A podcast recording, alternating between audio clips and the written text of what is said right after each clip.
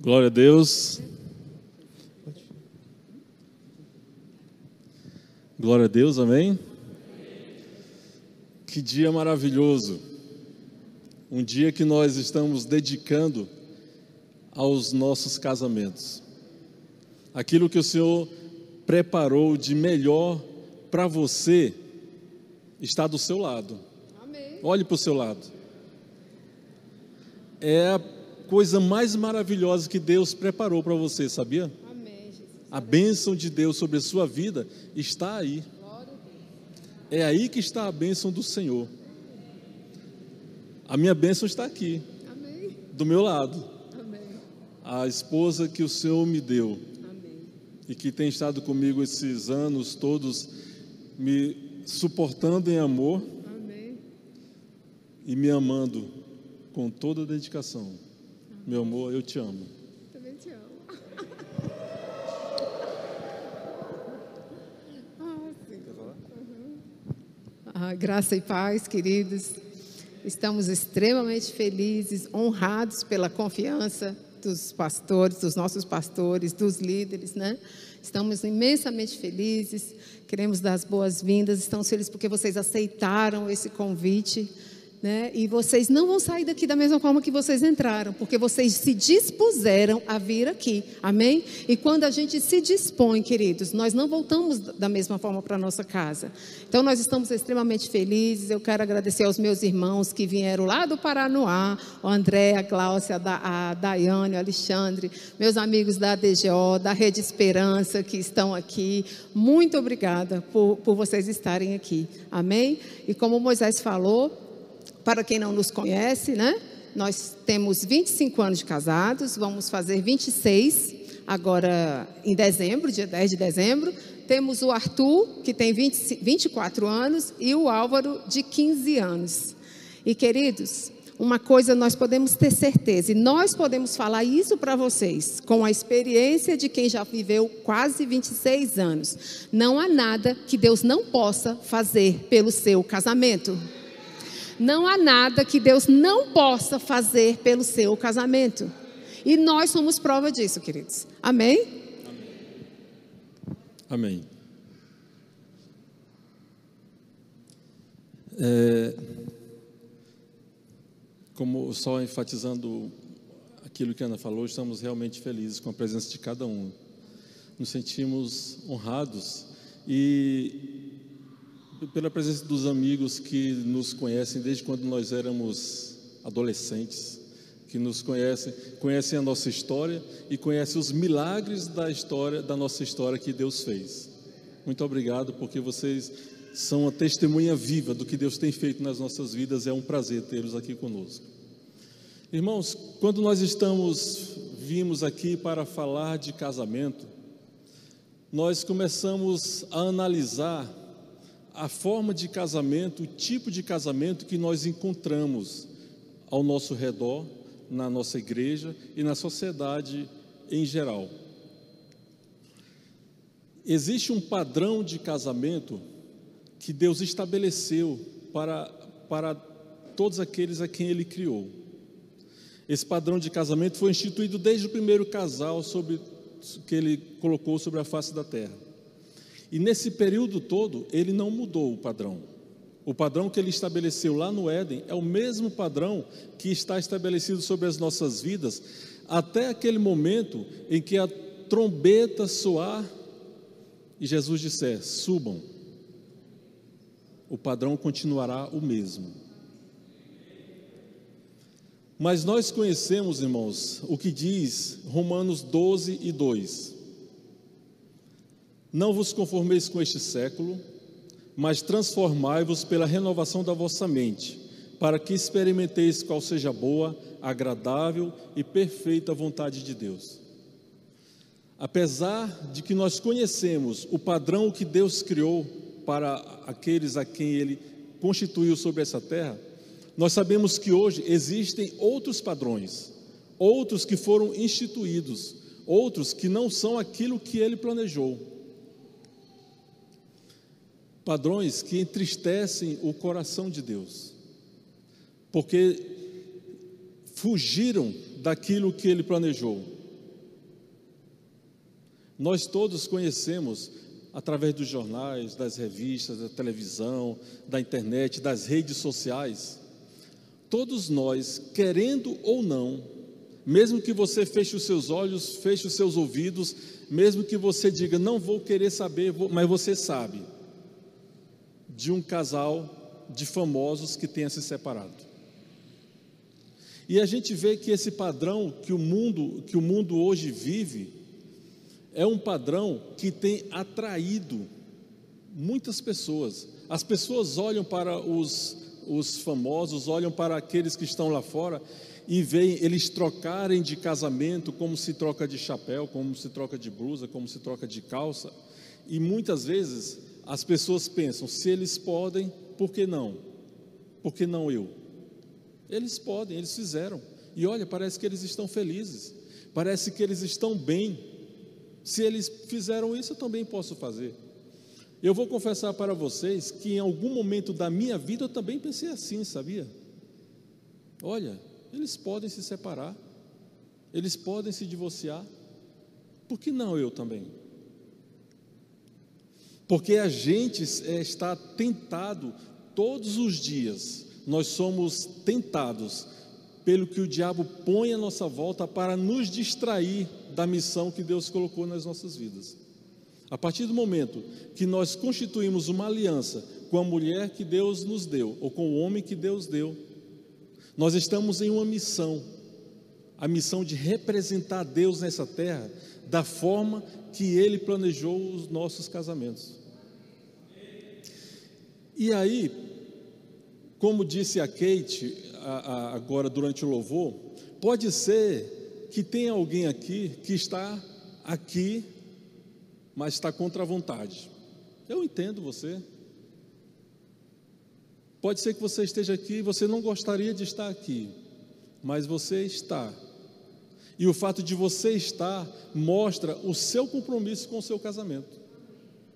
O fato de você estar aqui mostra que você quer algo mais, que você quer avançar, você quer deixar para trás, para o passado, as dificuldades que talvez você esteja vivendo. Pois saiba, essa noite Deus tem palavras para você. Essa noite Deus tem um propósito para te mostrar na sua vida. Aquela tribulação, aquele sofrimento que talvez você esteja passando, vai passar com o poder do Espírito Santo na sua vida. Vai passar. E aí eu quero fazer uma dinâmica com você. Feche os seus olhos, todos, feche os seus olhos. Só eu e a Ana vamos, vamos ficar com os olhos abertos. Agora que todos estão com os olhos fechados, eu quero perguntar: levante a mão quem casou para ser infeliz. Quem casou para ser infeliz, levante a mão. Eu e a Ana estamos observando. Quantas mãos levantadas? Pode abrir. Quantas mãos vocês acham que levantaram? Nenhuma mão se levantou. Nenhuma. Porque quando nós casamos, nós nos casamos para ser felizes. A forma como nós vamos ser felizes, nós vamos, podemos discutir, mas nós casamos para ser felizes. Nós casamos para, para ter realização nesse relacionamento. E sabe de uma coisa? Por mais que o mundo tenha um padrão diferente, eles também casam para ser felizes. Eles também casam para ter alegria, para ter felicidade no seu lar. É para isso que eles casam. Nenhum deles, nenhum deles, assim como nenhum de nós, casa pensando, eu vou destruir a vida dessa mulher. Eu vou destruir a vida desse homem. Não. Todos eles, assim como nós, casamos para dizer: eu vou fazer essa mulher feliz. Eu vou fazer esse homem feliz. Mas infelizmente aí acontece nesse percurso entre o casamento e o fazer essa mulher feliz e o fazer esse homem feliz, acontecem alguns eventos. E esses eventos leva leva-os porque é necessário fazer esse comparativo, leva-os à separação, ao divórcio, muitos desses divórcios de forma trágica, violenta, alguém que casou pensando em ser feliz com a outra pessoa, o divórcio se torna um, um evento trágico e violento. Por quê? Porque falta neles um padrão, falta neles a presença do Espírito Santo. Essa presença do Espírito Santo que nós temos dentro de nós, nas nossas vidas, e que nos sustenta na nossa caminhada, que nos orienta, que nos ajuda, falta neles. E por que falta neles? Aí a gente vê pessoas com uma, uma certa, uma certa artista famosa que tem 61 anos e casou 19 vezes. Ou um cantor romântico, é cantor romântico, mas já casou sete vezes. Ou, pior ainda, um escritor sobre o amor e sobre outras atividades, mas principalmente sobre o amor, que já casou três vezes. Interessante, sabe por quê? Porque o, o, o, padrão que eles estabeleceram para si mesmos foge do que a palavra de Deus estabelece. E não há como ser feliz fugindo do padrão que Deus estabelece. Vejam, a título de exemplo, vejam o que diz esse autor famoso de livros que falam sobre o amor. Não fomos feitos para a solidão. Se você está sofrendo por amor, você está com a pessoa errada ou amando de uma forma ruim para você. Caso tenha se separado, curta a dor, mas se abra para um outro amor. Aí ele continua outra frase. Alimentar relacionamentos que só trazem sofrimento é masoquismo, é atrapalhar a sua vida. Não gaste vela com mal defunto. Se você estiver com um marido ou mulher que não esteja compartilhando, empreste, venda, alugue, doe e deixe o espaço livre para um novo amor. Mas o padrão de Deus é diferente. Não é que Deus nos constituiu como marido e mulher para que nós soframos, não. Mas infelizmente o pecado trouxe o sofrimento para a face da terra. E por mais que nós tenhamos o Espírito Santo, e nós temos o Espírito Santo, nós vamos passar por, por adaptações, vamos passar por decepções, vamos passar por frustrações no, no relacionamento. Mas a grande diferença é que nós nos sujeitamos ao que a palavra de Deus diz. Ao, que, ao conhecimento que temos de que o Espírito Santo está em nós. E se o Espírito Santo está em nós, ele trabalha em nós para fazer mudar toda e qualquer situação. Não existe nenhuma situação, como a frase que a Ana citou e que ela gosta muito de citar, não há nada que Deus não possa fazer pelos nossos casamentos. Agora, se você tiver algum problema no seu casamento, pense naquele problema nesse momento. Ele é grande demais, é? Ele é terrível demais? Ele é insuportável? Você acha que não vai dar conta? Não há nada que Deus não possa fazer pelo seu casamento. Nada. Agora, quando nós vimos é, toda essa situação mundo afora, e nós temos que renovar a nossa mente para não nos moldarmos ao presente século, para não adquirirmos os pensamentos que eles têm, para não adquirirmos as atitudes que eles têm. Nós temos duas opções. Sabendo que Deus estabeleceu uma aliança, uma aliança para cada um de nós, e essa aliança, ela não tem prazo ela não tem fim. Essa aliança ela vai ter, o único fim dela é a morte de um dos cônjuges. A aliança dura tanto quanto dura a vida. Foi assim que Deus planejou. Se a sua vida durar mais 50 anos, são 50 anos de aliança. Se a sua vida durar 10 anos, são 10 anos de aliança. E se durar até que Cristo volte, é até que Cristo volte a sua aliança. Foi assim que Deus estabeleceu. Mas a gente tem, diante da, do, do mundo que nos cerca, muitas vezes nós somos tentados a pensar como eles. Mas aí a gente lembra, Deus estabeleceu uma aliança eterna. Deus não nos deu a possibilidade de mudar ou de dar fim a essa aliança. E aí nós temos duas opções. Porque existe gente que tem essa consciência de que Deus realmente fez essa, essa aliança para ser eterna. Porém, há pessoas que pensam que ao cumprir essa aliança, diante de um casamento ruim, ela tem que honrar essa aliança por obediência a Deus, mas não tem que melhorar o casamento. Não, basta que eu cumpra a minha aliança, estou obedecendo a Deus. E esquece de outros mandamentos. Os outros mandamentos são que Deus nos mandou amar. Então nós não temos a opção de viver uma aliança ruim. Essa possível opção não existe para nós. Nós temos apenas a opção de viver uma aliança onde Deus tem toda a liberdade. E muitas vezes essa forma de viver uma aliança ruim acontece dentro da igreja porque as pessoas endurecem o coração. Uma vez os, os fariseus chegaram para Jesus e disseram: Jesus, Senhor, Jesus é lícito é, dar carta de divórcio para a mulher por qualquer motivo?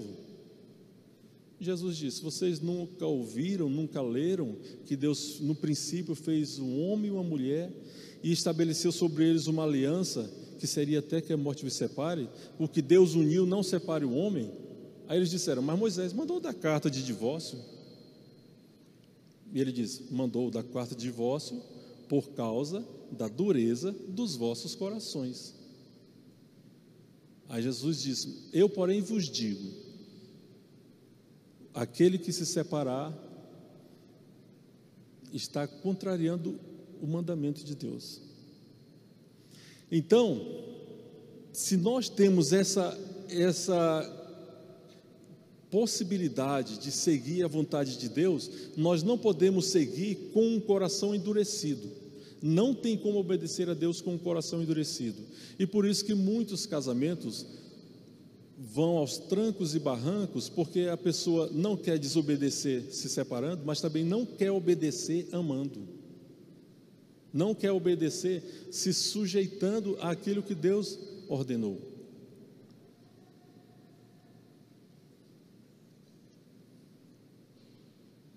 Mas Deus ele é poderoso para mudar qualquer situação. Todos os casamentos podem ser visitados pela presença de Deus. Todos os casamentos há uma esperança para todo casamento há uma segurança em Deus para todos os casamentos. O nosso casamento pode ser, se ainda não estiver sendo, um lugar de alegria e de prazer, igual os noivos sonharam. Sabe quando você estava de frente para a sua mulher ou de frente para o seu marido, na época vocês eram namorados, na época vocês eram noivos, na época nós éramos namorados, éramos noivos, a gente olhava para aqueles olhos lindos, eu olhava para esses olhos cor de mel e pensava: como vai ser maravilhoso, como vai ser bom. E pode e é maravilhoso quando a gente se sujeita à vontade de Deus nas nossas vidas, quando a gente se decide, se decide mesmo se empenhar. Então, nós, para que essa nossa aliança ela se sustente, para que essa nossa aliança ela produza frutos generosos, frutos proveitosos, frutos de alegria nas nossas vidas, tal qual a gente sonhou, a gente precisa de algumas estratégias. E são sobre essas estratégias que nós vamos começar a falar agora.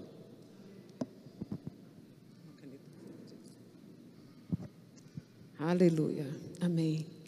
Queridos, quando o Moisés me falou que o pastor nos fez esse convite, né? Para a gente estar falando. Me veio algo no meu coração, é, porque a primeira coisa que você pensa, né? Quando você fala, assim, vamos dar uma palavra para os casais, eu falei, meu Senhor, e agora? Porque há tantas coisas que a gente pode falar sobre casamento, da importância do casamento, da importância da nossa aliança. E sabe, o Senhor trouxe algo ao meu coração. E me veio à mente, nós estamos aqui na igreja é, no período de oração, de 6 às 8, né, e nós estamos falando sobre Neemias, né, capítulo 4, então coisa, aquela coisa da construção, da reconstrução.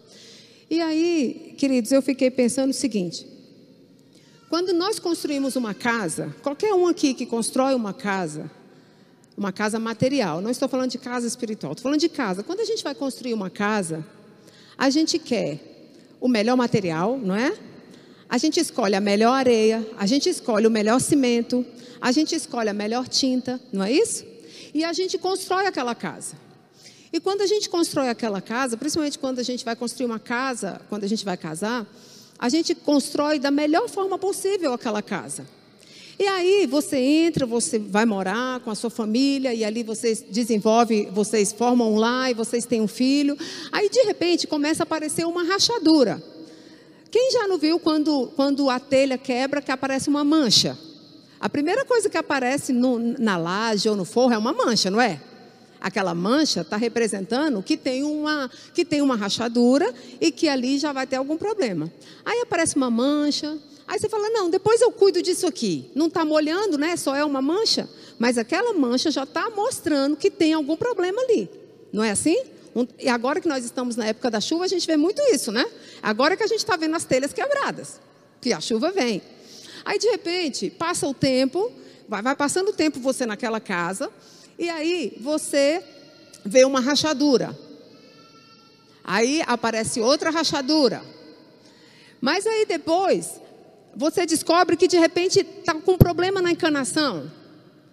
E aí você começa a perceber na sua casa que as coisas não estão andando como elas deveriam, não é isso? Porque ninguém aguenta uma goteira, ninguém aguenta uma rachadura, o, o cano entupido. Aí você vai e chama um, um especialista. E aí você chama um engenheiro, porque você pensa, poxa, eu construí essa casa, ela ficou tão boa. Por que está acontecendo isso? E aí, se aquele engenheiro chega e olha as rachaduras, olha o problema da encanação, olha a instalação. Porque, queridos, numa casa, as coisas começam, os, as, as, os grandes problemas de uma construção começam com os pequenos, não é isso? Primeiro é uma rachadura, depois é uma mancha, não é assim? E aí, se aquele especialista chega para você e fala o seguinte: olha, essa rachadura aqui está muito ruim, esse problema da encanação está muito ruim. Eu acho melhor vocês chamarem um trator e passar um trator nessa casa. E começa tudo de novo. Vocês vão aceitar um conselho desse? Vocês vão aceitar um conselho desse? Por que, que vocês não, não aceitam um conselho desse? Porque é a sua casa que você construiu com muito esforço, com muita dedicação, com muito investimento. Então, o que, que você faz? Você, se você for educado, você fala, tá bom, mas se você for mais assim, fala assim, eu não aceito de jeito nenhum, só pode ir embora que eu vou chamar outra pessoa. A mesma coisa, queridos, é o nosso casamento.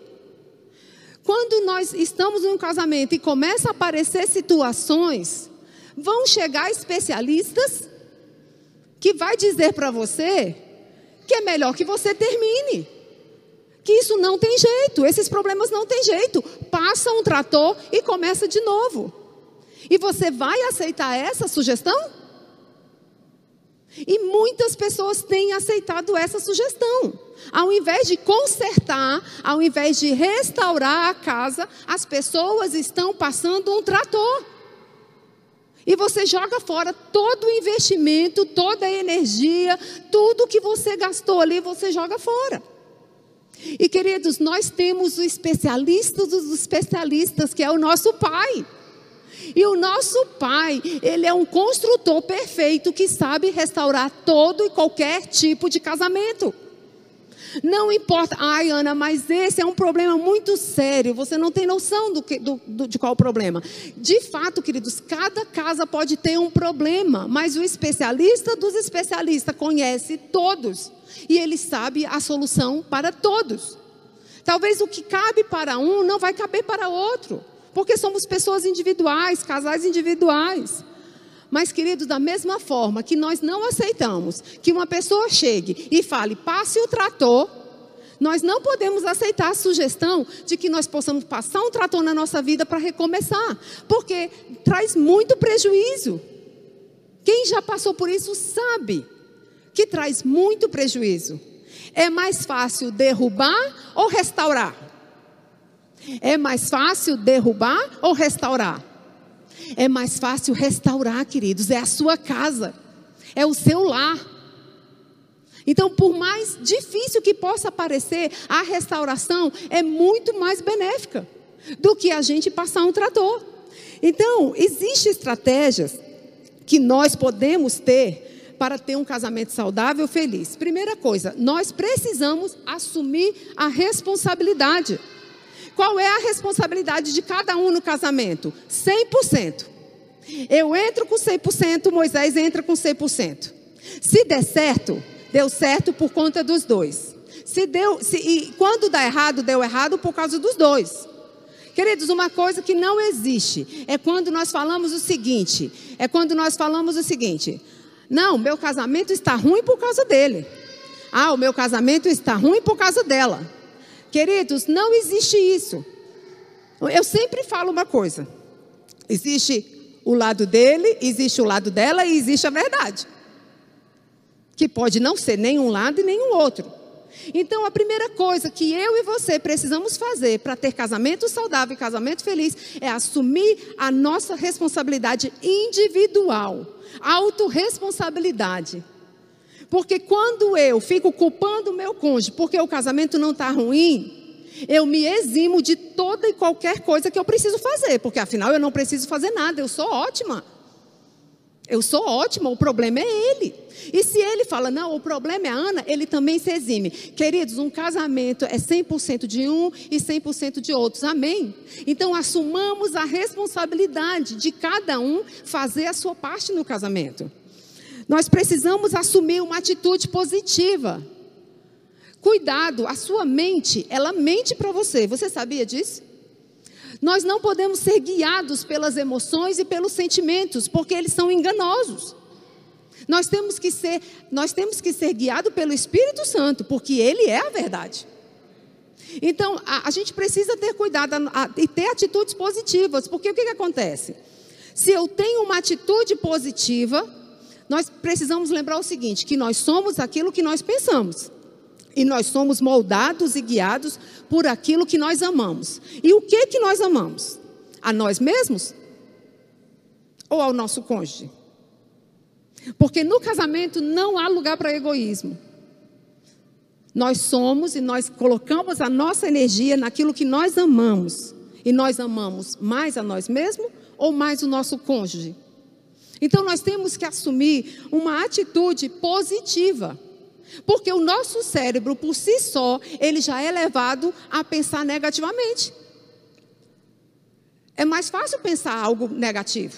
Então, nós precisamos nos esforçar a ter essas atitudes positivas e tomar as medidas necessárias. É como eu falei para vocês. Deus me deu essa palavra. Essa palavra, não há nada que Deus não possa fazer pelo nosso casamento. E isso a gente tinha quatro anos de casados. E a gente já passava por problemas. E nós fizemos um curso. Queridos, aqui na igreja tem um curso chamado Firmados. Amém? Esse ano não foi possível por causa da pandemia. Mas sabe, procure fazer. Que isso é maravilhoso. É um tempo que você tira de dedicar para o seu esposo. É, é, se vocês se conhecerem, vocês responderem, vocês estudarem.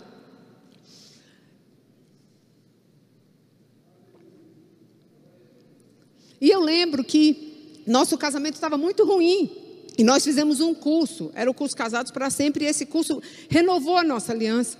E eu saí daquela, daquele curso com essa palavra. Deus sabia que eu ia precisar dessa, dessa, desse pensamento positivo. Não há nada que Deus não possa fazer pelos pelo meu casamento.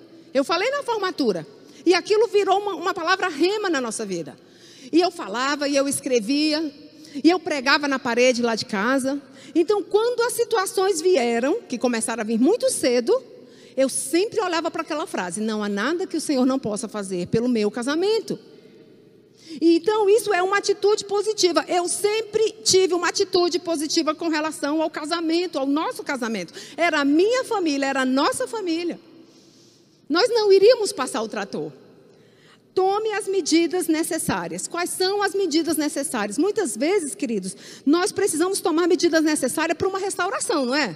Se chega um engenheiro e fala, ó, oh, você vai precisar trocar essa encanação, você vai precisar trocar é, o telhado, você, você, o que, que você faz? Você investe. Você não investe? Você não vai lá e troca tudo? Porque você não quer restaurar a sua casa? A mesma coisa é o nosso casamento. Queridos, aquilo que eu e você precisarmos fazer para melhorar, para restaurar e para conservar o casamento, nós precisamos estar dispostos a fazer. Porque as pessoas pensam que, porque na vida tudo que traz sucesso depende de esforço. Se você quer passar no concurso, você vai precisar estudar, e você estuda e você alcança. Tudo na vida depende de esforço. Um maratonista, para ele ser campeão, ele precisa de treinamento, de esforço, de, de renegar muitas coisas, não é? Ele abre mão de muitas coisas para ele chegar ao alvo. Só que no casamento, infelizmente, as pessoas não estão querendo abrir mão de nada em, em prol da família, em prol do outro. E acha que tem condições de ser feliz. É como Moisés falou: as pessoas estão passando de casamento em casamento, casamento em casamento, tentando achar essa felicidade. Então, as necessidades dos homens e das mulheres são muito diferentes. Nós já sabemos disso que as necessidades são diferentes. E nós precisamos entender um pouquinho. Nós não temos condições de falar sobre todas as necessidades, porque não daria tempo. Precisaríamos de um seminário, mas em nome de Jesus um dia vamos ter, amém? O que, que acontece? As necessidades dos homens e, da mulher, e das mulheres são diferentes. Aquilo que é importante para o homem, como o homem se sente amado, não é a forma como a mulher se sente amada. E quando a gente entende essa diferença, tudo facilita. Por exemplo, uma das necessidades da mulher é o afeto. Toda mulher gosta de afeto. E o que, que seria o afeto? O afeto significa, para a maioria das mulheres, segurança, proteção, conforto, aprovação, preocupação. Queridos, afeto para a mulher significa abraço, beijo, aconchego, sem conotação sexual. E é essa a grande diferença. Porque às vezes os homens pensam que eles vão chegar e vão abraçar, e porque a mulher está interessada em ter relações sexuais. Mas o afeto não tem a ver com a relação sexual em si. Na verdade, para se ter relação sexual, precisa do afeto. Mas você não precisa da, da, da relação sexual para ter o afeto. O afeto em si só, ele já supre muito a mulher. Por quê? Porque a forma que a mulher se sente amada é quando, ela, quando o outro dá o afeto. E o homem já é outra coisa que o Moisés vai falar. Então, o afeto, ele é o cimento para a mulher, queridos. O afeto, ele é o cimento do seu relacionamento com o sexo oposto. Todo homem é capaz de aprender a ser afetuoso. Tem homens que falam assim, mas ela sabe que eu não sou assim. Ah, mas eu não sei ser desse jeito. Ah, mas eu não sei ser carinhoso. Queridos, todos nós, tanto homens como mulheres, podemos aprender a mudar o hábito e fazer aquilo que é necessário para restaurar o casamento, para conservar o casamento. Amém? Então, todo homem ele pode aprender a ser afetuoso. Existem alguns gestos é, de afeto: abraços, beijo, telefonema, mensagem, presentes, bilhetes, poesia, ações de serviço. Tudo isso é afeto. O Moisés me conquistou porque ele é um grande poeta. Ele fala. Ele é tão poeta que quando a gente era solteiro, as pessoas pediam ele para fazer poesia aleatoriamente. Moisés, eu preciso de uma poesia para o meu pai. Ele lá e fazia. Ele é um poeta. Então, o que, que acontece? Ele me conquistou com esse tipo de coisa. Ele fez uma, uma, uma poesia, a poesia se chama A Estrela Cadente. Por que, que eu lembro? A gente era solteiro. Então, isso foi lá em 1992, né? Eu, eu peguei aquela, aquela, aquela poesia e, e colei no álbum, aqueles álbuns antigos, lembra aqueles álbuns que a gente abre assim, né? Vocês veem que a gente é bem antigo, né? Aqueles álbuns de foto que a gente abre. E eu botei ali para eu não perder aquela poesia. O Moisés me conquistou porque ele era poeta. O Moisés me conquistou porque ele sabia o que era afeto. Ele sabia me dar bilhetes, porque os bilhetes dele eram uma verdadeira poesia. porque ele era poeta. Então, toda vez que ele me dava alguma coisa, eu, eu, a primeira coisa que eu queria ler era o bilhete. Não era o presente. Porque o, os bilhetes dele eram uma verdadeira poesia. E sabe que esse dia eu peguei esse álbum bem antigão e mostrei para os nossos filhos. E eles ficaram malhando o pai, né? Ai, pai, isso era poeta. Falou assim: olha, seu pai é um poeta, olha aqui, olha o que, que ele escreveu para mim. Para que fique nas memórias dos meus filhos. A nossa história. Então, queridos, há muitas formas da gente demonstrar afeto. Mas o que acontece? Todo homem, nós sabemos que todo homem, ele demonstra afeto quando ele está namorando. Ele ouve, ele manda bilhete, ele manda flores, não é assim? Ele faz tudo isso. Mas aí quando casa, a pessoa pensa, eu já conquistei, já peguei a presa. Muitos pensam assim. Agora eu não preciso mais disso. E aí começam os grandes problemas. Porque a mulher fala, eu pensava que ele me amava. Eu pensava que ele me amava. Então, uma das necessidades da mulher é afeto. Você com certeza conquistou a sua esposa porque você demonstrava afeto. Então, essa questão do afeto é muito importante porque você precisa ter atitudes para que isso se torne um hábito. Ah, eu não sei fazer isso. Mas pergunte à sua esposa o que, que ela gosta, como ela se sente amada. Como ela se sente amada? Pergunta para ela. Porque quando a gente vai criando atitudes, amém? Ações de serviço, gente, é uma declaração de amor para as mulheres, não é? Amém. Tem umas irmãs que falaram amém. Queridos, olha, o Moisés diz para mim, eu te amo, na sexta-feira, quando eu já fiz a minha unha e ele vai lavar a louça. Aquilo para mim, irmãos, é, é, é, eu não ligo de lavar louça, mas quem é a mulher que gosta de lavar louça depois que saiu da manicure? Eu não sei lavar louça de luva. A minha, a, a, as, as louças caem da minha mão. Eu tentei esses dias, eu falei, vou lavar de luva. Sabe, queridos, quando a gente almoça e o Moisés vai para a cozinha caladinho, porque ele é meio caladinho, e ele lava a louça, ele limpa aquela pia, queridos. Oh, queridos, isso é afeto. Ele está dizendo para mim, eu vou arrumar isso e deixar limpinho. É como se tivesse escrito assim: Eu te amo naquela, naquela pia linda, maravilhosa, porque a pia não fica nada, ele guarda tudo, é uma bênção. É, é como ele está dizendo: Eu sei que você acabou de fazer a unha, então eu sei que você não vai querer estragar essa unha em plena sexta-feira, né? Que você ainda tem o final de semana. Então, as atitudes, querido, as atitudes ganham muito. Então, grandes casamentos são feitos com pequenas atitudes. Amém. Grandes casamentos são feitos com pequenas atitudes. A grande questão é que se eu fico pensando só em mim, eu vou querer satisfazer só a mim. Se o Moisés só pensar nele, ele não vai lavar louça. Ele não vai lavar louça se ele pensar só nele.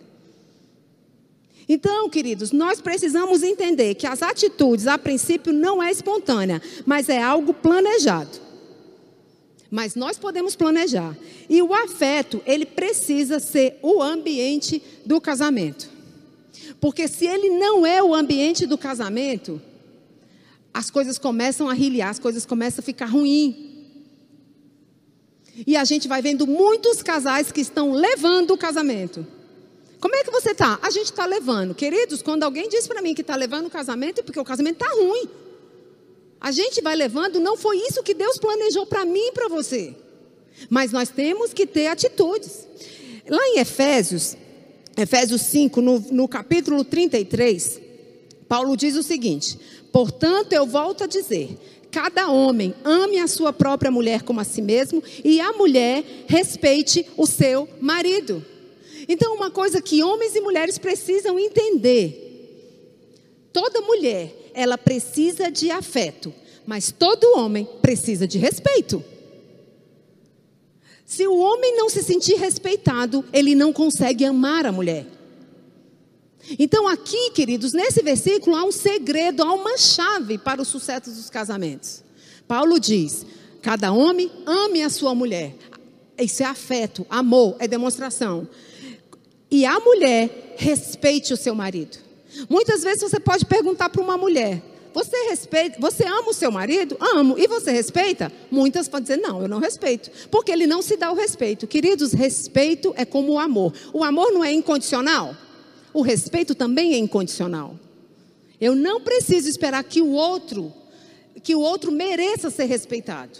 Da mesma forma que um homem não precisa esperar que a mulher, que a mulher é, ela, ela, como é que fala? Que a mulher ela faça algo para ser amada. Quando você ama, você ama. Então, a mesma forma que as mulheres falam assim, ele, ele não me ama. Geralmente nos aconselhamentos, né? Acontece isso, né? As mulheres vêm com essa reclamação. Ele não me ama. Aí os maridos falam o quê? Ela não me respeita. Então vira um ciclo insano. Vira um ciclo. Ele não me, ele não me ama. Aí ele fala, ela não me respeita, então por isso ele não ama. E as pessoas vivem um ciclo. É aquilo que Moisés falou, um casamento ruim. Porque todo homem, ele precisa ser respeitado. Isso para ele é de fundamental importância. Então, quando o casamento estiver conturbado, você pode ter certeza de uma coisa: está faltando afeto. Queridos, afeto é a base do casamento. O sexo é um evento. E tem gente que faz o contrário. Então, o afeto, ele é a base, ele é o cimento para esse casamento. E essa necessidade da mulher, ela precisa ser suprida. A mulher se sente suprida quando ela se sente amada, mesmo que não tenha uma conotação sexual, porque quando toda, se o homem chega para a mulher simplesmente com essa intenção, a mulher se sente usada. Então, o afeto, queridos, é algo é, é algo primordial na vida de uma mulher. Amém?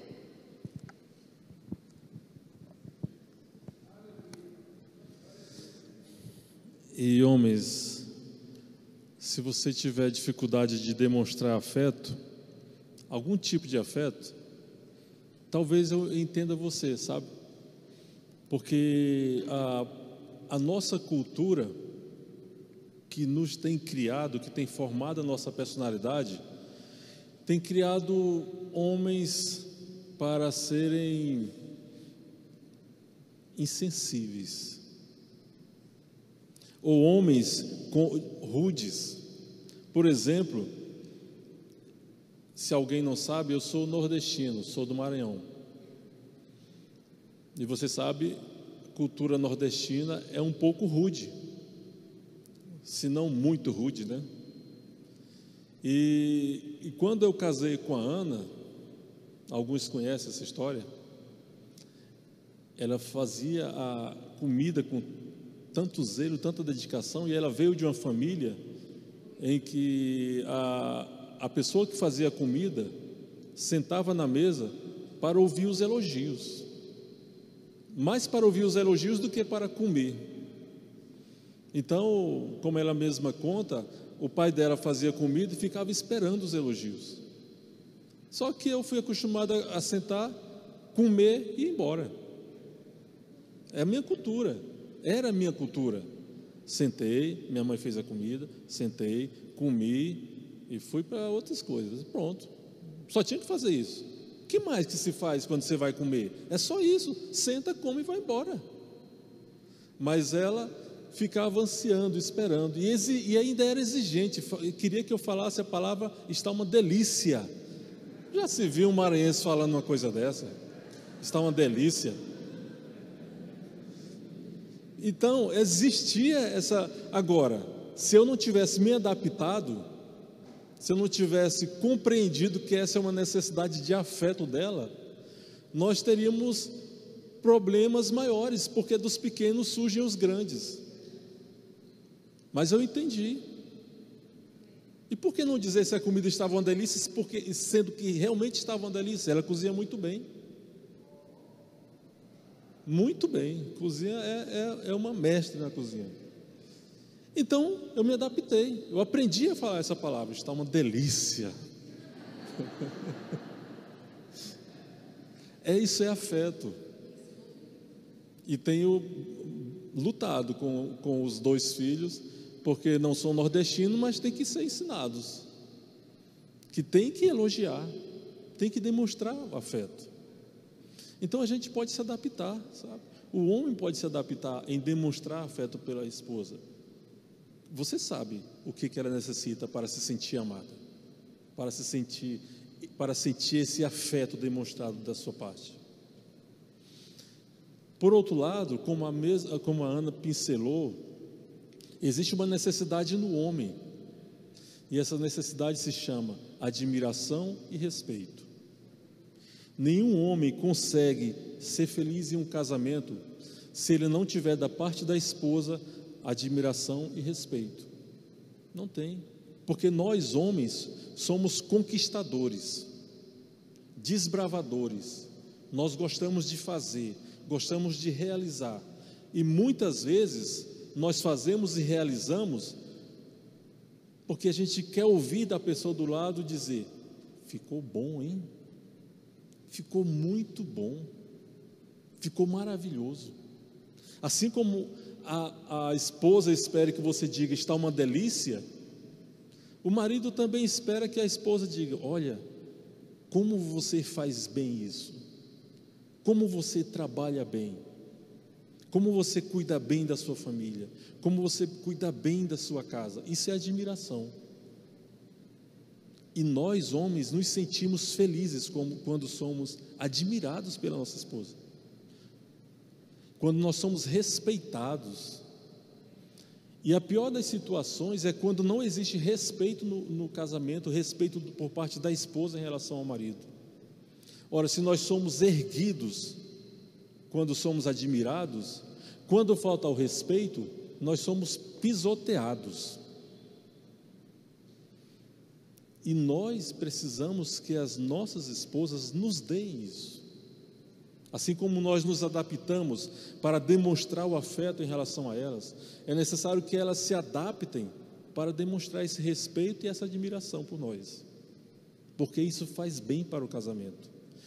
O homem que se sente admirado, o homem que se sente é, respeitado pela esposa, ele avança mais, ele vai mais além. Se você, o, se você não se sente valorizado, você tende a ficar estático. De que adianta eu avançar? De que adianta eu conquistar? Se ninguém observa o que eu faço, se ninguém valoriza o que eu faço. É uma tendência do, do, da natureza do homem. Mas se ele sabe que tem uma pessoa que o está impulsionando, que está motivando aí para frente com as suas palavras de, de elogio, palavras de incentivo, ele avança avança e vai bem à frente. Existe, existe uma, uma anedota, não, não sei ao certo se é uma realidade, mas existe uma história que se conta de Bill Clinton e Hillary Clinton. Certa vez eles estavam passando em um posto de gasolina, estavam abastecendo, e aí ela conversou com o frentista e quando saiu ela falou: Viu aquele moço ali? Sim. Nós somos namorados. Aí ele falou: Ah, já pensou se tivesse casado com ele, você seria, você seria mulher de um frentista? Aí falou: não, ele seria presidente. Porque ela reconhecia o papel que ela tinha em motivar o marido, em incentivá-lo a avançar. E sabe, o papel da mulher na vida de um homem é muito importante. Se você respeita o seu marido, se você admira o seu marido, pode saber, você tem um marido vencedor tem um marido campeão. Agora, vamos lá, existem situações em que acabou-se o respeito, acabou-se a admiração, mas você precisa recuperar. Você precisa repor esse recurso no seu casamento. Então vamos a algumas estratégias. Se você não tem mais respeito pelo seu marido, se você não tem mais admiração pelo seu marido e precisa repor. Primeira coisa, cesse as críticas. Ah, mas ele faz, ele não faz, ele é, ele não é. Cesse as críticas. Porque quando você cessa as críticas, você cerra a sua boca para falar mal, você está começando a dizer ao seu cérebro que, que aquilo tem que parar. E quando você para, quando você, você cessa, você dá oportunidade para o seu cérebro pensar em outras alternativas. Pensar que talvez ele não seja tão ruim assim. Pensar que talvez ele tenha qualidades, e essas qualidades fazem bem a ele e a você. Então pense nas coisas boas, pense nos aspectos positivos, exalte os aspectos positivos do seu marido. Você usava sua boca antes para criticar? Parou de criticar? Então dê uma outra atividade para sua boca. Diga: minha boca, procure algo bom no meu marido, porque isso tem que ser dito. E vai achar. É impossível você não achar uma coisa boa no seu marido. Impossível. Você vai achar coisa boa. Uma outra coisa, 1 Pedro 4 e 8 diz que o amor encobre multidão de pecados. Está certo que o seu marido pode não ser a Coca-Cola que você esperava, pode não ser o herói que você esperava, pode não ser o modelo de, de homem que você esperava. Mas se você o ama, o amor encobre multidão de pecados. E é capaz de, ao encobrir essa multidão de pecados, surgirem aquilo que estava encoberto e que não deveriam, as qualidades dele, diante dos seus olhos, diante de você. Porque a gente muitas vezes tem a perspectiva, a expectativa de que se eu vou criticar, eu vou despertá-lo para uma coisa boa. E não é assim que acontece o que desperta as coisas boas na, nas nossas vidas são quando existem expectativas boas ao nosso respeito. Sabe o que a Bíblia diz que Deus tem, que Deus pensava a respeito de nós? É, que o amor do Senhor ele nos levou ao arrependimento. Não foram as críticas do Senhor, não foram as, os castigos do Senhor, não foram a, a, a, as brigas do Senhor em relação a nós, foi o amor do Senhor que nos levou ao arrependimento. Essa, essa, isso também se aplica ao seu casamento. É o seu amor pelo seu marido que vai levá-lo a melhorar. É a sua atitude positiva em relação a ele que vai levá-lo a melhorar. É certo que ele precisa melhorar, mas ele vai melhorar se você tiver essas expectativas a respeito dele. Eu me lembro é, que eu e a Ana tínhamos muitos problemas, ela tinha muitas cobranças e muitas críticas. E críticas, é, críticas verdadeiras, fundamentadas em relação a mim. Mas as críticas delas, dela nunca conseguiram me elevar a nada, nunca conseguiram me fazer mudar em nada. Eu já contei isso em alguns momentos, em, alguns, em algumas ocasiões, mas tem gente aqui que não sabe, então estou repetindo. Mas ela resolveu fazer um curso chamado Mulher Ideal. E ela parou de me criticar. Eu não sabia mais o que fazer da vida, porque ela me, quando ela me criticava, eu tinha como reagir. Ela parou de me criticar, eu ia fazer o quê? Ela parou de me criticar, teve paciência comigo, e Deus mudou-me. Deus mudou a minha vida. Enquanto ela estava me criticando, nada acontecia, muito pelo contrário, só piorava. Mas quando ela começou a esperar em Deus, começou a ver possibilidades e expectativas de Deus agir na minha vida, então mudou. Então aconteceu. Então manifeste todos os dias o seu respeito. Olha, se você só tem um único ponto em que se apegar, de coisa boa no seu marido, se apegue. Olha, só tem mal está aparecendo esse pontinho. Nada nele presta, só esse pontinho é bom. Se apega a esse pontinho, elogia esse pontinho. Aquele pontinho é capaz de brotar, é capaz de crescer e tomar todo o espaço da vida dele. Porque você é a impulsionadora do seu marido é incentivador do seu marido. Mas se você partir para o outro lado, achar que não tem nada que preste e que aquele pontinho nem vale a pena, então não vai valer a pena. Está em você. Assim como está no homem a responsabilidade de, de demonstrar amor através do afeto, está na mulher a responsabilidade de demonstrar amor através do respeito e admiração. Amém. Queridos, é, falando sobre, só reiterando essa questão do afeto, eu li algo no livro sobre, no livro para casais, né? De uma pesquisa que foi realizada nos Estados Unidos com 400 homens. E desses 400 homens, eles tinham que escolher entre duas experiências negativas que mais marcaram a vida desses homens. A letra A, eles tinham que escolher entre a letra A e B. Eles tinham duas alternativas de experiências negativas. Se eles tivessem que escolher qual que eles deveriam passar. A primeira era ser deixado sozinho e sem amor no mundo. Letra A.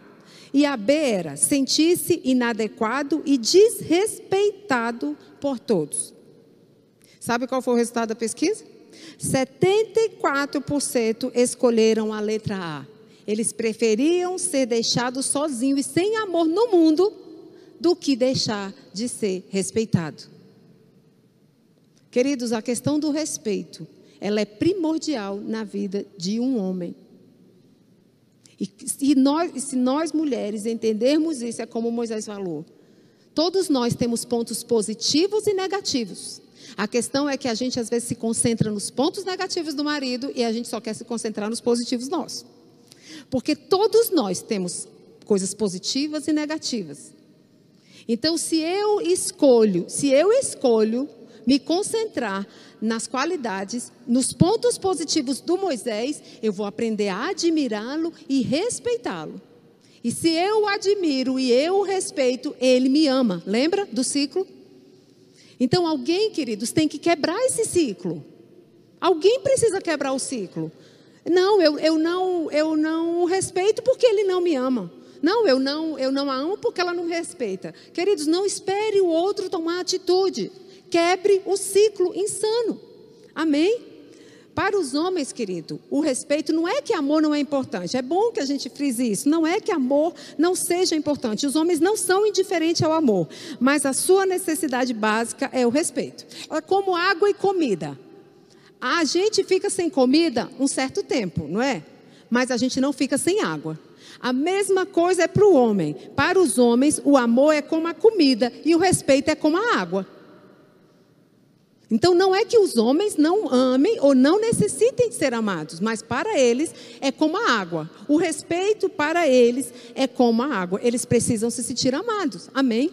Outra necessidade da mulher, essa eu amo, né? E as mulheres vão concordar comigo.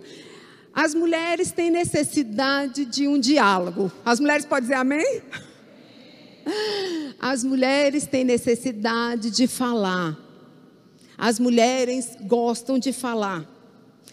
A conversa, a mulher, ela quer ser ouvida. A conversa que satisfaz a mulher é aquela que enfatiza o dia dela. A, as pessoas que ela encontrou, o que ela fez, não é assim? Mulher é assim. Mulher quer chegar em casa e falar assim: Fulano, você não sabe o que eu encontrei na feira. e o marido nem. As mulheres, elas têm necessidade de falar. Então elas têm as amigas, né? Elas têm as irmãs, elas têm a mãe, mas elas têm necessidade de ser ouvida pelo marido. Porque até porque quem mora com ela é o seu marido, não é a irmã, não é a amiga. Então, a gente precisa entender que a mulher ela precisa falar, mas ela precisa ser ouvida. Então, o homem ele precisa emprestar o ouvido dele, né? Eu vou sempre remontar a mim ao Moisés, porque é a nossa história. Eu lembro quando a gente namorava, a gente nem namorava, ele era meu amigo, ele era esperto, né? Ele era meu amigo. Então ele ficava conversando. E eu conversava, gente, eu conversava, e eu conversava. Eu, eu acho que eu nem lembro. Eu falava tanto e ele ficava assim, ouvia. E ele ouvia. Queridos, aquilo me chamou a atenção. Isso é afeto. Ele ouvia, eu falava, falava, falava, falava. E ele calado. E agora eu vou falar uma coisa. Sabe o que acontece com a gente? Muitas vezes aquilo que nós admiramos quando a gente casa, depois a gente quer mudar no outro. A gente admirava uma atitude e depois a gente quer mudar. Se agora o Moisés achasse que eu tinha que mudar, porque achava que eu falasse demais, a gente ia ter problema. E se eu achasse que o Moisés deveria virar um, um falante, a gente teria problema, porque ele de natureza é calado. Geralmente as pessoas mais caladas são ótimos ouvintes, né? Os calados são ótimos ouvintes. Então eu não posso chegar agora e falar, nossa, mas como você é calado? Mas foi isso que me atraiu nele, porque ele me ouvia. Então, as mulheres, elas têm necessidade de, ouvir, de ser ouvida pelos seus cônjuges. Elas querem falar sobre o dia, elas querem falar sobre uma roupa, elas querem falar sobre a promoção, elas querem falar sobre todas, qualquer coisa. Então, na psique feminina, a conversa, ela mistura-se ao afeto. E o que ajuda a mulher a se sentir unida a outra pessoa. Uma mulher ela se sente unida com outra pessoa porque diálogo e afeto se misturam. Então, esse sentimento de união permanece na medida que as conversas se tornam diárias. Agora, eu queria alertar uma coisa para todos nós aqui: com quem nós estamos conversando mais? A gente precisa ter cuidado com as raposinhas. A gente precisa ter cuidado com o amigo do serviço. A gente precisa ter, ter cuidado com a amiga do serviço. Porque se a gente não conversa em casa, a mulher ela vai achar um alguém para conversar e o homem também. Então, a gente precisa entender que esse sentimento de união entre afeto e diálogo, ele acontece com quem a pessoa mais conversa. Ele vai acontecer. Então ele precisa ser com quem? Com o meu esposo. Porque se eu, e isso é muito perigoso, a gente precisa ter cuidado com isso. Pessoas que trabalham fora, que às vezes saem para almoçar, né? Com colegas de trabalho, cuidado com quem você está conversando. Por quê? Por causa dessa mistura de afeto e diálogo. Essa mistura de afeto e diálogo, ela, ela pode acontecer com a pessoa errada. Ah, eu vou falar com fulano porque ele me entende. Mas se esse fulano não é seu marido e não é sua esposa, ah, vocês estão tendo problemas. Vocês vão ter problemas. Então, o homem que reserva tempo para conversar com a sua esposa, ele tem acesso ao seu coração. Queridos, é importante que a gente reserve tempo para conversar com o nosso cônjuge. E a gente precisa, e conversar com o cônjuge não é aquelas conversas de cobrança. Não é esse tipo de diálogo. Tem as horas de conversar sobre certas situações, mas não use as conversas para manipular, punir ou forçar o marido a concordar com você. Isso não é diálogo, isso é DR. DR é outra coisa. Não estou falando de DR, eu estou falando de diálogo, de conversas, que a gente pode conversar. Então, tem muitas coisas, queridos, que nós podemos fazer. Então, é, com relação ao diálogo, quando, quando eu quero falar, quando eu preciso falar, e o Moisés me ouve, o Moisés está mostrando para mim que ele me ama. E que, embora aquele assunto não seja tão importante para ele, ele vai me ouvir. Então, o diálogo é muito importante entre marido e mulher. E, mulher. e tem umas outras necessidades que o Moisés vai falar agora, que é sobre os maridos.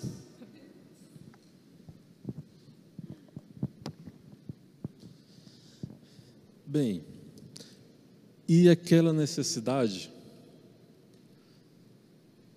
que nem sempre é um ponto pacífico no casamento. Chama-se realização sexual. É incrível porque aqui nós conhecemos, a, nós sabemos, e nós usamos a seguinte frase: Eu sou um espírito, eu, que tem uma alma e habita em um corpo. Então nós somos espírito, alma e corpo. E nós valorizamos a questão espiritual. Mas sabe, você conseguiria viver aqui, nesse plano terreno, nessa terra, sem um corpo? Alguém conseguiria? Não, sem o corpo nós, nós não conseguiríamos viver.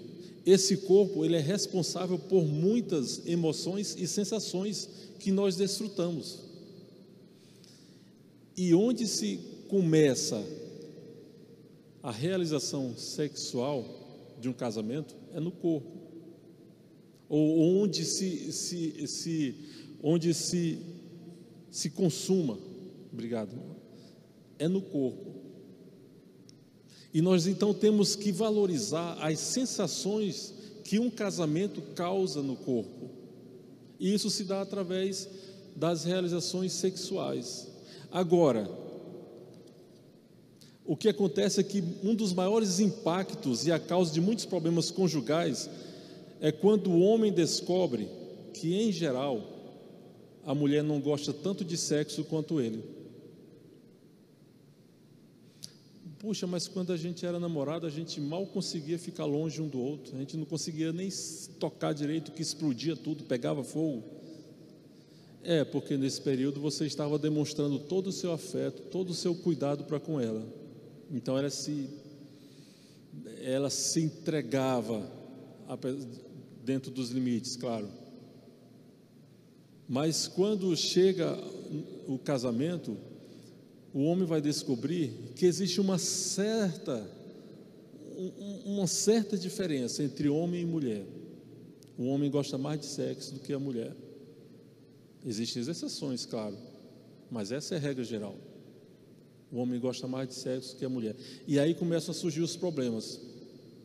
Porque nem sempre ele vai ter os seus desejos satisfeitos. Nem sempre ele vai alcançar os objetivos dele. Nem sempre ele vai, ele vai chegar em casa pensando, passei o dia todo pensando nisso e hoje vai. Não, não vai. Bem que você gostaria, mas nem sempre vai.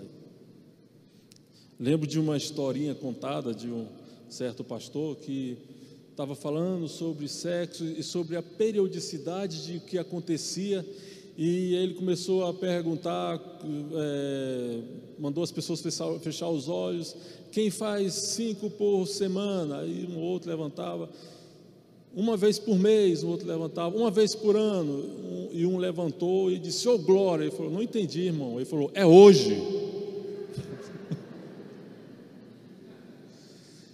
Por quê? Porque existe essa diferença. É normal. E essa diferença pode causar conflitos. Porque vão, vai haver frustrações. O homem vai esperar e não vai conseguir, muitas em algumas vezes. E assim como havia a compreensão, como há a necessidade de compreensão do homem se adaptar para se tornar afetuoso para com a mulher, do homem se adaptar para ter diálogo com a esposa e da mulher se adaptar para admirar e respeitar o seu marido, também há necessidade da mulher se adaptar para satisfazer o seu marido. Nem sempre vai ser possível, nem sempre ele vai atingir, não vai conseguir tudo aquilo que almeja, mas é necessário que haja um esforço. É necessário que ela diga para ele: Eu te amo. E eu estou, eu estou fazendo isso não com aversão, não, mas eu estou me esforçando mais para demonstrar a você que te amo. Então é necessário. Agora, como que a gente encara isso na Bíblia? Diante da dificuldade de, de coesão do casal. O apóstolo Paulo tem uma palavra bem clara e sobre a qual não existe nenhuma outra interpretação, senão o que ele mesmo diz em 1 Coríntios 7,3. O marido conceda à esposa o que lhe é devido, e também semelhantemente a esposa ao seu marido. A mulher não tem poder sobre o seu próprio corpo, e sim o marido. E também semelhantemente o marido não tem poder sobre o seu próprio corpo, e sim a mulher. Não vos priveis um ao outro, salvo talvez por mútuo consentimento, por algum tempo para vos dedicardes à oração e novamente vos ajuntardes para que Satanás não vos tente por causa da incontinência. Sabe, o apóstolo Paulo colocou um elemento aqui no meio dessa palavra toda que a gente precisa ficar atento. O nome desse elemento, e é um elemento ruim mesmo, se chama Satanás. Paulo está dizendo: olha, você pode fazer um acordo com a sua esposa aí, vocês vão, vão vão dizer assim: vocês vão se dedicar só à oração essa semana, ou esse mês, digamos assim. Mas, esse, segundo o padrão de Paulo aqui, esse mês já está tá indo longe demais. E vocês vão ficar só em oração. Aí ele diz: voltem correndo, voltem correndo quando acabar esse tempo, porque senão Satanás vai vos tentar. Vai tentar vocês. Aquele marido que está sedento, aquele marido que não está sendo satisfeito, Satanás, o diabo, como diz a pastora, o diabo dos infernos vai colocar alguém na frente dele ou alguém na frente dela. E Paulo está dizendo: não se deixem tentar por Satanás. E como que não se deixa tentar? O marido satisfazendo a esposa, a esposa satisfazendo o marido. E aí a gente vê, mas por que então que acontece essas, esses desajustes, esses desacordos? Muitas vezes é por falta de conhecimento. Muitas vezes a, a esposa ou o marido não conhece o próprio corpo, não sabe as sensações que tem no corpo, como eu falei no começo, o corpo tem sensações e a mulher não conhece as sensações que ela precisa descobrir no seu corpo para se sentir satisfeita durante o ato sexual. É necessário que ela descubra. E ao descobrir essa sensação, é necessário que ela diga, que ela transmita esse conhecimento ao marido e diga: o meu corpo reage assim em tal situação. O meu corpo reage assim quando tal coisa acontece. Então eu preciso que você faça isso. Preciso que você faça assim. Mas aí a gente entra numa, numa grande questão. Sabe, muitas vezes, mesmo dentro do casamento, no padrão cristão, no padrão evangélico, é tabu falar sobre sexo, mesmo entre o casal. Ainda hoje é.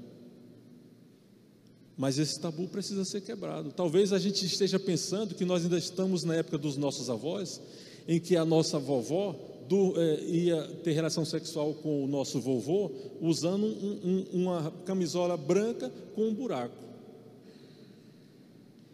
Não, nós já avançamos nisso. Nós já temos o conhecimento da palavra. A palavra de Deus diz que o corpo do homem é para a mulher e o corpo da mulher é para o homem, e que os dois têm que desfrutar desse prazer que os dois têm que se deleitar nisso. Deus tem todo o prazer em que você tenha prazer com a sua esposa. Deus se deleita, Deus acha maravilhoso. Ele pensa: olha, como eles estão cumprindo o propósito, como eles estão fazendo igual eu disse que era para eles fazerem. Que coisa boa, que coisa maravilhosa. Então, a gente precisa, e principalmente o homem precisa dessa satisfação, dessa realização. Se a mulher está tendo dificuldades ou está pondo dificuldades, é bom que ela volte para 1 Coríntios 7, 3 e leia o que a palavra de Deus diz. Se há dificuldades, eh, dificuldades que precisam ser ajustadas em um consultório, em uma terapia, vai lá, irmão, vai lá, irmã. Faça isso para o bem do seu casamento. Faça isso para o bem da sua vida espiritual. Faça isso para o bem da sua família porque é necessário. Nós não podemos nos permitir ser presas do diabo. Não, não podemos. Nós já, avançamos, nós estamos mais na frente, nós estamos é, pisando na cabeça dele. Em vez de sermos aprisionados por ele, nós estamos pisando na cabeça dele, nós estamos metendo o pé na porta do inferno. Entende, irmãos? Então, o nosso casamento precisa avançar assim. Nós precisamos nos dispor a colaborar, a contribuir, eu com a felicidade da, da Ana e ela com a minha felicidade. É assim que funciona o casamento. Eu só sou feliz se eu a fizer feliz. Não existe ninguém que consiga ser feliz fazendo a esposa infeliz. Não, não existe ninguém que consiga ser feliz fazendo o marido infeliz. Não tem, não tem mesmo. Por mais que alguém ache que isso vai acontecer, não vai acontecer. Se alguém acha que vai satisfazer os seus próprios prazeres e deixar o outro que se vire, que se cuide, não vai fazer, não vai acontecer. O casamento só é feliz quando o marido é feliz e quando a esposa é feliz. Então nós queremos, é, diante disso tudo, nós queremos convidar a cada um de vocês a meditar na necessidade do seu casamento. Talvez não seja nenhuma dessas que a gente falou aqui. Talvez em tudo isso você esteja satisfeito. O afeto está pleno, a, admiração e respeito pelo marido está pleno, o diálogo está pleno, a relação sexual está plena. Mas talvez exista uma outra área na sua vida que está precisando ser atingida, precisando ser alcançada, precisando ser satisfeita.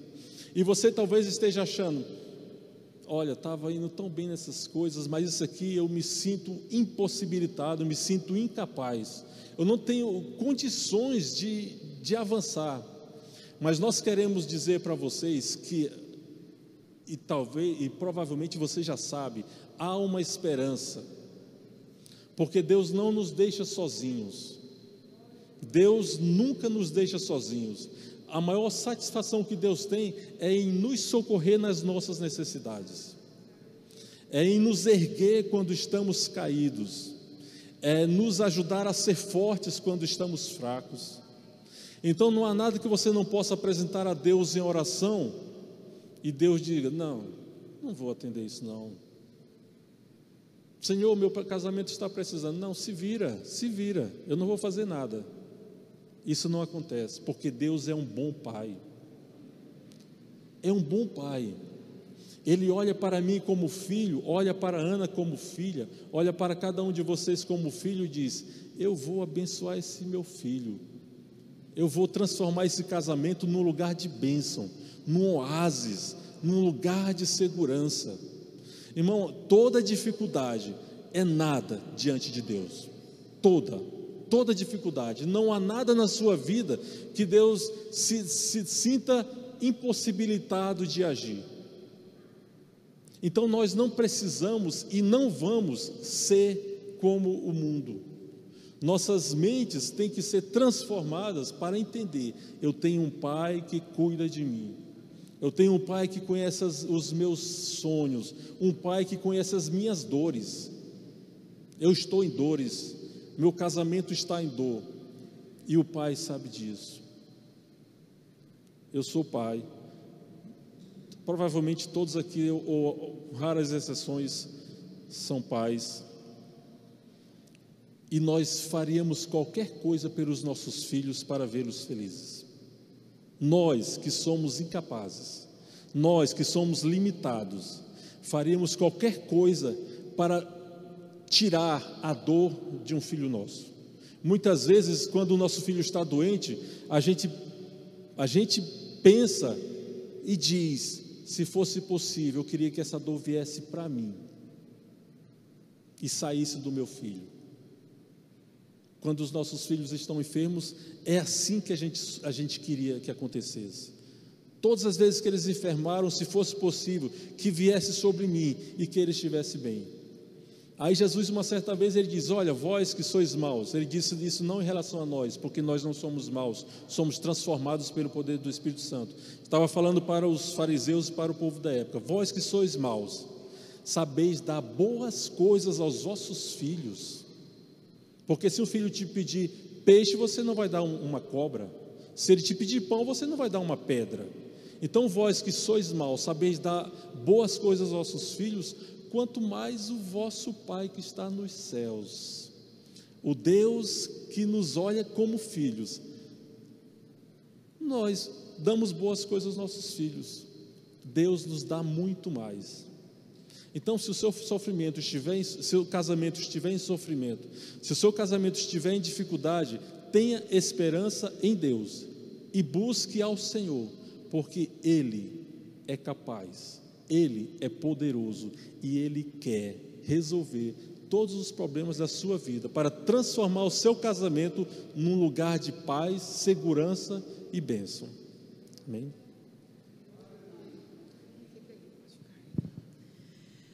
Aleluia, Pai. Queridos, uma coisa que nós precisamos entender como casais firmados no Senhor é que não há como ter um casamento bem-sucedido, um casamento feliz, se Cristo não for o centro da vida de cada um, individualmente. E essa é uma parte que muitas pessoas, muitas pessoas individualmente têm achado que vão conseguir ter um casamento feliz, ter um relacionamento bom com o esposo, quando ela não tem esse relacionamento bom com Deus. Isso não vai acontecer. Porque, queridos, um cordão de três dobras, ele não se quebra. Mas precisa existir a terceira dobra. Então, muitos casais, eles querem soluções espirituais, mas agem de forma natural. Se eu ajo de forma natural, eu vou ter resultado natural. Mas se eu ajo de forma espiritual, eu vou ter resultados espirituais. O meu casamento, o nosso casamento, ele só começou a modificar quando nós entender, quando nós passamos a entender que nós precisávamos de um relacionamento pessoal e íntimo, cada um individualmente. Porque quando eu estou completa, quando eu estou cheia em Cristo, eu posso ser uma boa esposa. Eu posso amar com o tipo de amor de Deus, que é o amor ágape. Quando Moisés está completo, quando Moisés está cheio, ele pode me amar como Cristo amou a igreja. Então é importante que cada um de nós procuremos estar ajustados com no nosso relacionamento com o Pai individualmente, porque quando nós nos juntarmos, nós vamos ser esse cordão de três dobras que não se separa. Amém, queridos. Queridos, todo casamento ele passa por situações. Todo casamento, porque Jesus falou que a gente teria situações. Mas o que, que ele disse para nós? Tenha bom ânimo. Quando Jesus disse que no mundo nós teríamos aflições, estava incluído as aflições do casamento. São duas pessoas diferentes, temperamentos diferentes, criações diferentes, famílias de origem diferentes. Mas o que, que ele disse? Vocês tenham bom ânimo. O significado de ânimo, queridos, um dos sinônimos de ânimo é coragem. Tenha coragem. Tenha coragem, queridos, de de andar na contramão do que o mundo está andando. Tenha coragem de ser fiel, tenha coragem de amar, tenha coragem de respeitar. Eu queria que agora a gente se colocasse de pé. E eu queria falar para vocês que a maior necessidade, queridos, de todo cônjuge, na verdade a necessidade de todo ser humano, é ele ser visto vocês sabiam que é muito diferente a gente ver uma coisa e olhar uma coisa? Olhar, queridos, é diferente de ver. Ver é algo superficial. A gente está vendo muitas coisas, porque ver é, é, é natural da gente. A gente está vendo essa luz. Agora, o olhar, o olhar, queridos, é algo muito mais profundo. Nós precisamos olhar para o nosso cônjuge. E olhar vai muito além de ver. Porque quando nós olhamos, é algo tão subjetivo que nós olhamos para a alma. Quando você olha, olha para o seu cônjuge, não é quando você vê, mas quando você olha para o seu cônjuge, você está olhando para a alma dele para os pensamentos, para os sentimentos, para as emoções, aquilo que ele deseja. Todo mundo dentro de um casamento, ele quer ser olhado dessa forma, que é muito mais do que só simplesmente ser visto. Às vezes a gente está dentro da mesma casa e nós só estamos vendo um ao outro. Olhe um para o outro. Olhar um para o outro é olhar dentro dos olhos do outro, para você enxergar a alma do outro. O que, que se passa naquela alma? Quais são os desejos? Quais são as aspirações? Quais são as feridas que precisam ser curadas? Isso é olhar, queridos. Nós precisamos olhar para o nosso cônjuge e não e parar de olhar para nós mesmos. Dentro do casamento não há lugar para egoísmo. Dentro de um casamento não dá para olhar para nós mesmos. Se eu olho para o Moisés e ele olha para mim, a gente se completa, a gente se satisfaz. E a gente restaura, a gente conserva a nossa casa. A nossa casa, a nossa morada, o nosso lar. Queridos, que nessa noite nós possamos entender isso. Que nós precisamos olhar para o nosso cônjuge. E nessa hora nós vamos orar. E nós vamos entregar mais uma vez o nosso casamento, as nossas decisões. Nós precisamos decidir, queridos, estar casado e bem casado é uma decisão. Não é algo que vai acontecer espontaneamente, mas é uma decisão. Nós decidimos essa noite, queridos, viver o melhor casamento, viver o melhor dessa terra, porque foi para isso que Jesus veio. Amém, queridos? Vamos agradecer, vamos orar. Pai querido, nós te louvamos, Senhor, porque nós sabemos que podemos esperar no Senhor. No Senhor está o nosso abrigo, no Senhor está o nosso socorro. Em Ti, Senhor, nós temos a segurança para as nossas famílias e para o nosso casamento. Pai bendito, olha para cada cônjuge que está aqui nessa noite, Senhor. Tu conheces as necessidades, as mais íntimas do coração, aquelas secretas, aquelas que talvez a própria pessoa não reconheça, Senhor.